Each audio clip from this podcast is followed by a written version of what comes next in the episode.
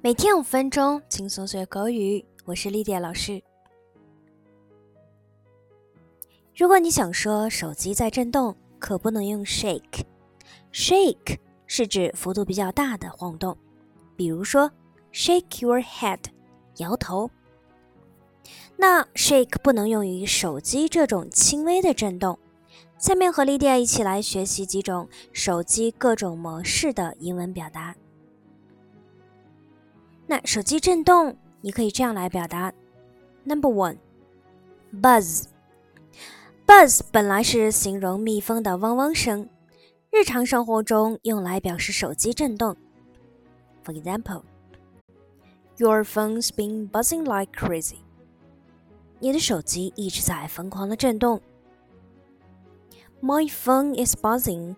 Maybe it's my roommate testing me.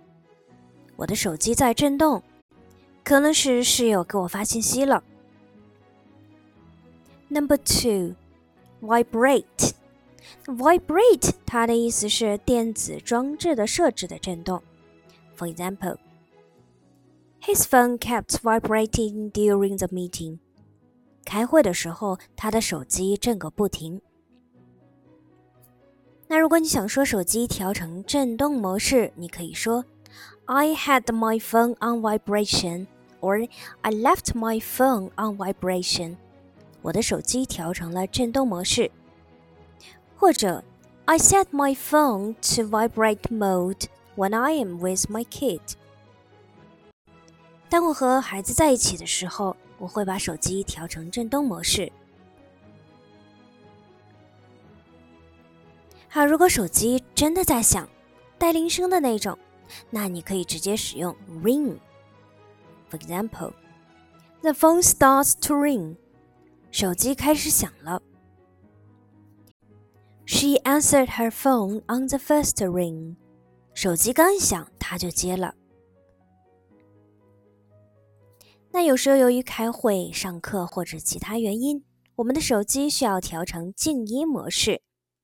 那这个时候你可以用 put the phone on mute or set the phone to mute. For example, it's polite to set your phone to mute when you are on meeting. 当你在开会的时候，把手机调成静音是比较礼貌的行为。You should put your phone on mute when you are in your class. 当你在上课的时候，应该把手机调成静音，或者我们可以直接把 mute 用作动词。 I muted my phone。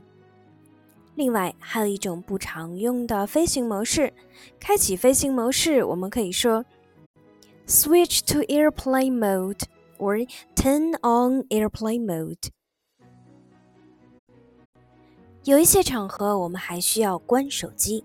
那关闭手机要用短语 turn off。For example, please turn off your phone at a meeting. 开会的时候，请关掉手机。Sorry, sir, our plane will take off in any minute. You have to turn off your phone. 抱歉，先生，我们的飞机马上就要起飞了，您必须关机。那莉莉亚最近有一件比较闹心的事情，手机的屏幕摔碎了。那今天我们就来聊聊这方面的英语。